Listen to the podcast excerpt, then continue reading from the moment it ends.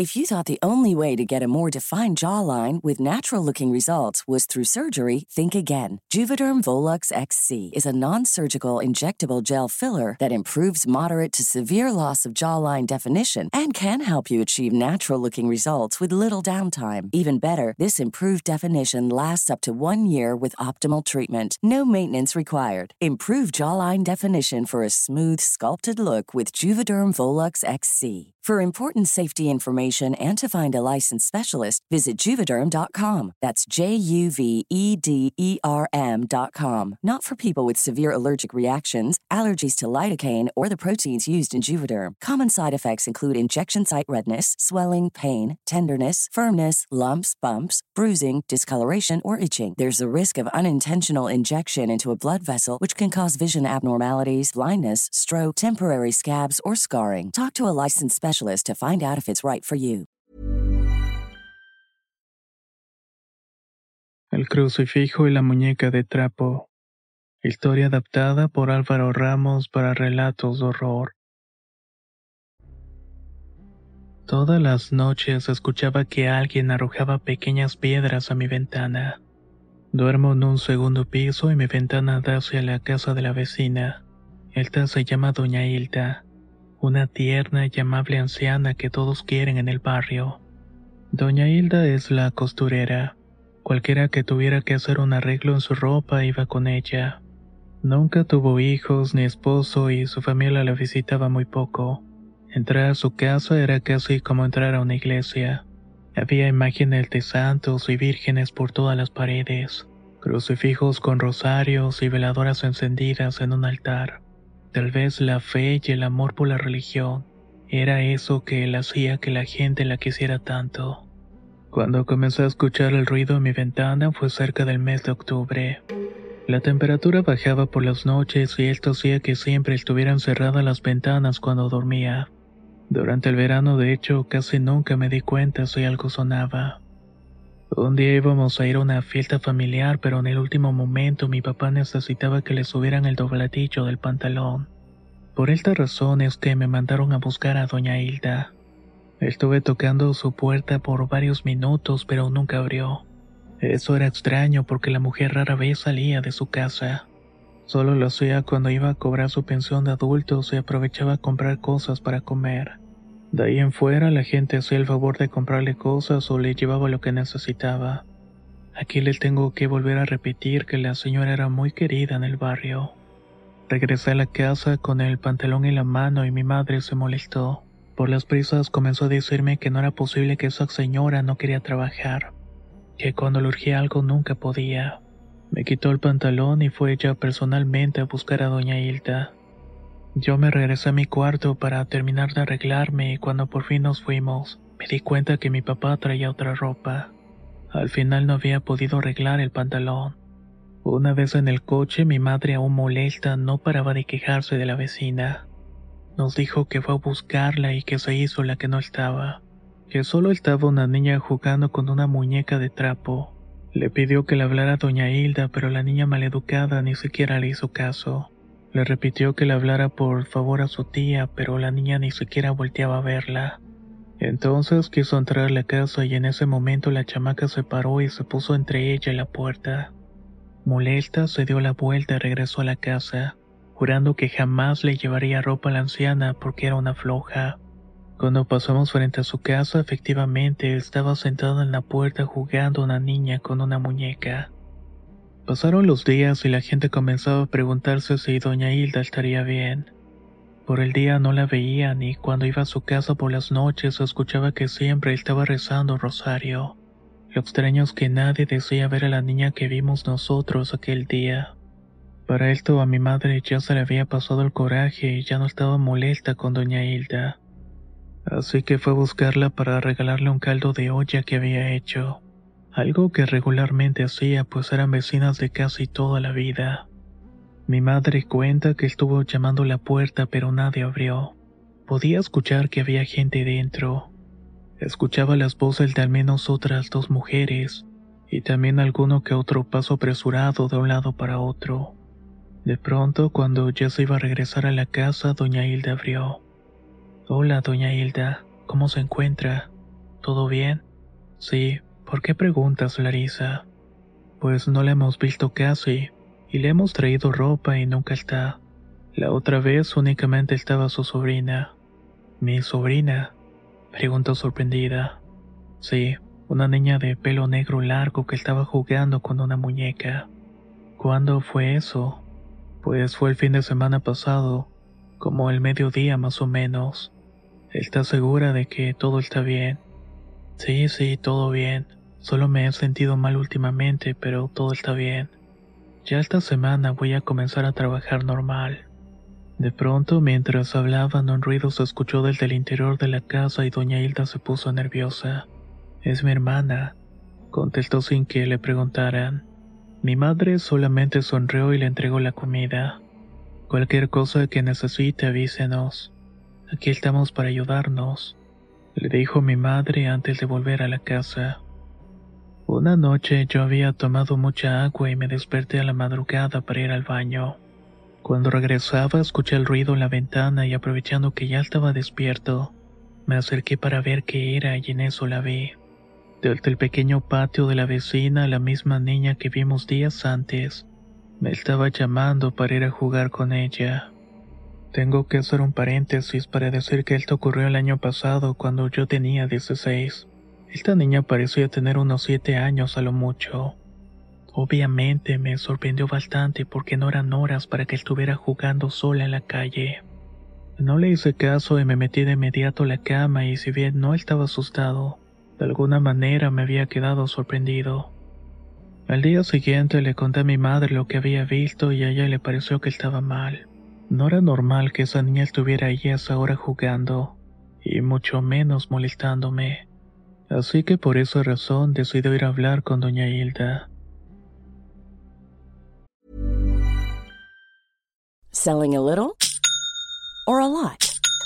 Shopify helps you do your thing however you cha-ching. Shopify is the global commerce platform that helps you sell at every stage of your business. From the launch your online shop stage to the first real life store stage, all the way to the did we just hit a million orders stage. Shopify is there to help you grow. Shopify helps you turn browsers into buyers with the internet's best converting checkout. 36% better on average compared to other leading commerce platforms because businesses that grow grow with Shopify. Get a $1 per month trial period at shopify.com/work. shopify.com/work. If you're looking for plump lips that last, you need to know about Juvederm lip fillers. With Juvederm Volbella XC and Juvederm Ultra XC, your lip look, whether it's subtle or bold, can last up to one full year with optimal treatment and no additional maintenance. Find a licensed specialist and see if it's right for you at juvederm.com today. That's J U V E D E R M.com. Add fullness to lips in adults over 21 with Juvederm Volbella XC or Juvederm Ultra XC. Do not use if you have severe allergies or a history of severe allergic reactions, or if you're allergic to lidocaine or the proteins used in Juvederm. Tell your doctor if you have a history of scarring or taking medicines that decrease the body's immune response or that can prolong bleeding. Common side effects include injection site redness, swelling, pain, tenderness, firmness, lumps, bumps, bruising, discoloration, or itching. As with all fillers, there's a rare risk of unintentional injection into a blood vessel, which can cause vision abnormalities, blindness, stroke, temporary scabs, or scarring. For full important safety information, visit juvederm.com. Esa tarde mi madre se enteró de una historia completamente desconocida para todos. Una historia horrible que la había perseguido por muchos años y que ahora estaba de vuelta. Mi madre fue a acusar a la niña de molestarme por las noches. Iba a pedir de favor que no estuviera arrojando nada a la ventana, pues si la rompía la iban a tener que pagar. Cuando doña Hilda volvió a escuchar sobre la niña, ya no aguantó más y se quebró. Comenzó a llorar de miedo y sus manos le temblaban.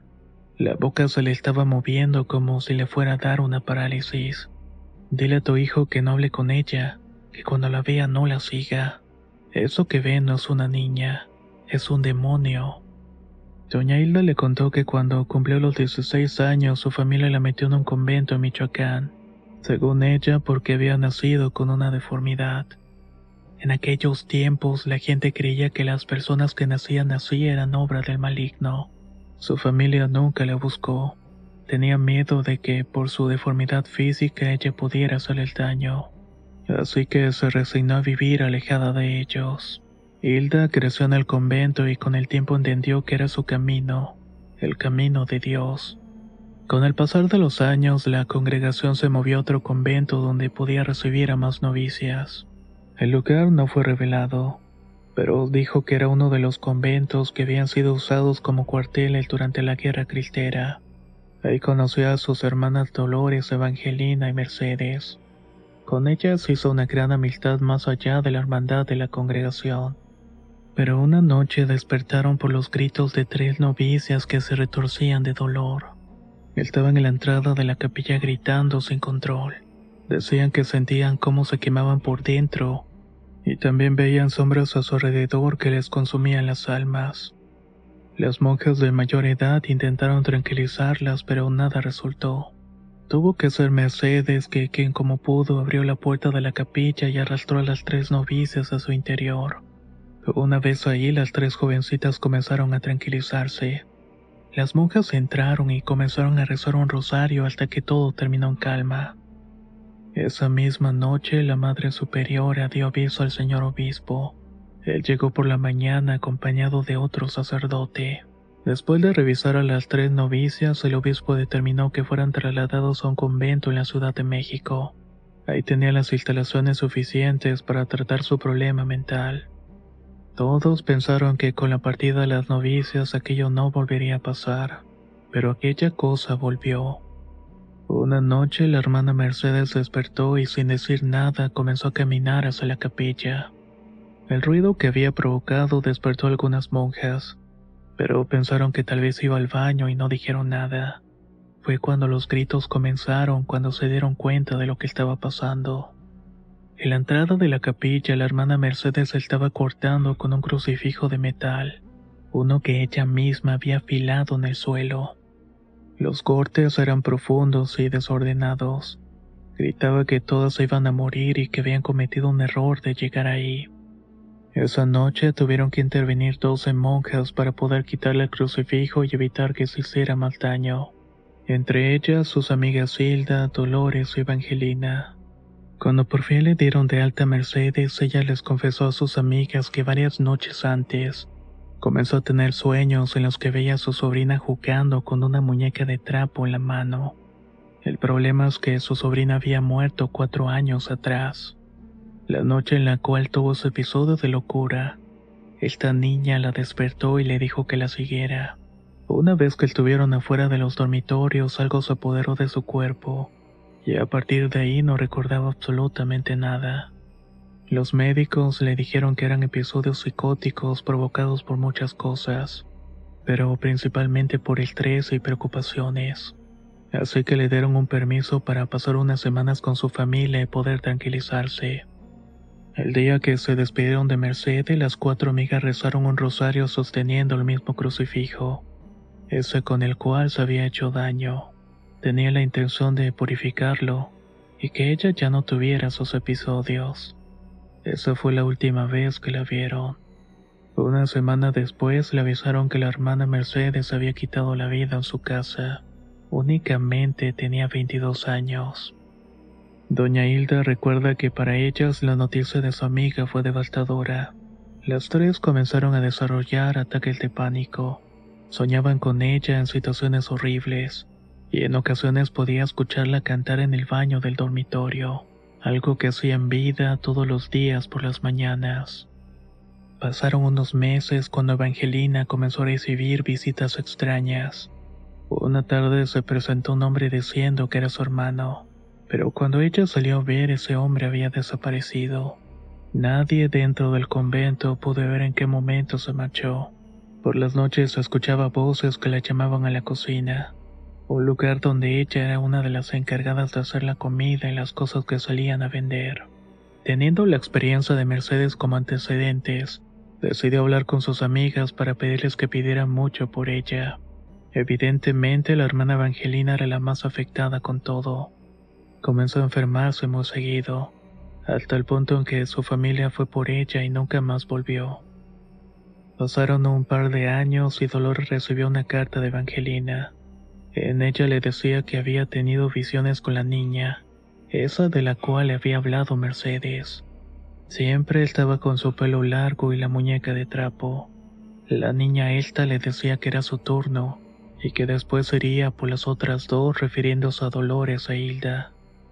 El tema llegó hasta la Madre Superiora. Pidió la intervención del señor obispo. En su lugar mandó un sacerdote que lo había acompañado la primera vez en Michoacán, el poco conocido Padre Gama. El sacerdote era un demónologo y exorcista avalado por el Vaticano. Trabajaba directamente con la diócesis de aquella zona del país, pues en los últimos años habría reportado muchos casos de posesiones en la región pero estos casos nunca habían sido con monjas o gente de Dios. Hilda le dijo a mi madre que después de varios días el padre Gama fue directamente a la casa de Evangelina. Llegando confirmó lo que pensaba. Su caso ya era uno de posesión. A la hermana Evangelina le practicaron dos exorcismos en presencia de su familia, lo cual le terminó costando la vida en el último de ellos. Cuando el padre Gama volvió al convento, quiso investigar más y llegó a la conclusión de que el crucifijo que habían usado para rezar el rosario de despedida estaba conteniendo parte de este demonio, por lo que a las cuatro en algún momento recibirían la visita del tercer del inframundo. Ellas le entregaron el crucifijo al padre que lo llevaría ante el cardenal en la Ciudad de México, y buscaría la manera de poder liberarlo. Le recomendó a ellas irse de ahí y tratar de pasar desapercibidas, pues a pesar de que él pudiera liberar o tener el crucifijo, nada garantizaba que ese demonio en el futuro no las encontrara. Hilda llegó a vivir aquí cuando todo aquello todavía no estaba poblado. El terreno donde construyó fue una casa donada por la congregación de monjas a la cual pertenecía, y los materiales fueron donados por el padre Gama, lo mismo con la hermana Dolores, quien terminó del otro lado del país, totalmente alejada de su familia y su amiga.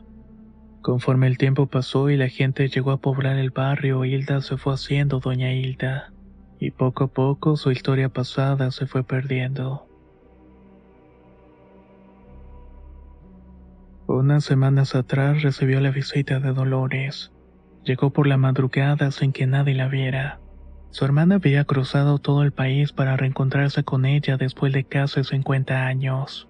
Llegó asustada pues decía que su momento había llegado y no quería que aquello la agarrara sola.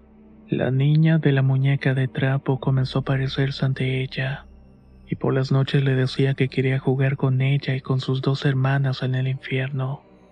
A pesar de haber jurado que no se volverían a ver para no ponerse en peligro, a Hilda no le quedó más que otra que recibirla y tenerla ahí, para evitar las preguntas de la gente y tener que revelar su verdadera historia.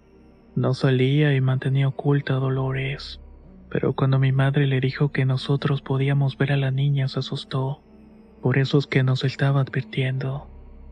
Dos noches después, doña Hilda fue a despedirse a la casa.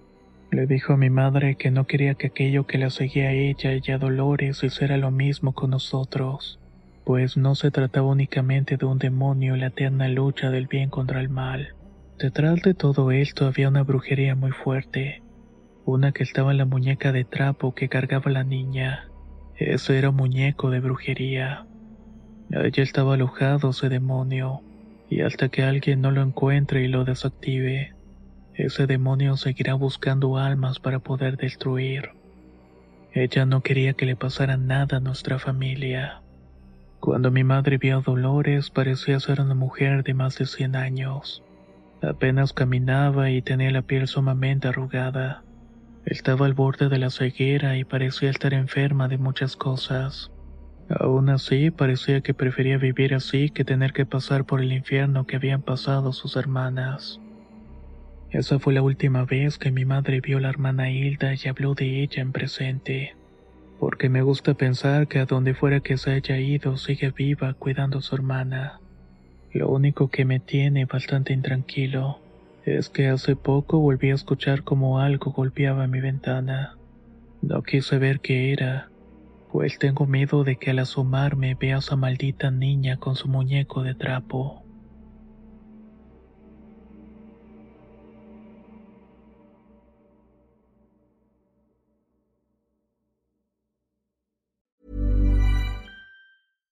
Hi, I'm Daniel, founder of Pretty Litter. Cats and cat owners deserve better than any old fashioned litter. That's why I teamed up with scientists and veterinarians to create Pretty Litter. Its innovative crystal formula has superior odor control and weighs up to 80% less than clay litter. Pretty Litter even monitors health by changing colors to help detect early signs of potential illness. It's the world's smartest kitty litter. Go to prettylitter.com and use code ACAST for 20% off your first order and a free cat toy. Terms and conditions apply. See site for details. Hey, folks, I'm Mark Marin from the WTF Podcast, and this episode is brought to you by Kleenex Ultra Soft Tissues, your ally to help tackle your allergy symptoms this season. I love the change of seasons, but nobody loves pollen and all those other things floating in the air that make you sneeze during this nice weather. Kleenex Ultra Soft Tissues are hypoallergenic and allergist approved, so fight back against watery eyes and runny noses without worrying about irritating your skin. For this allergy season, grab Kleenex and face allergies head on.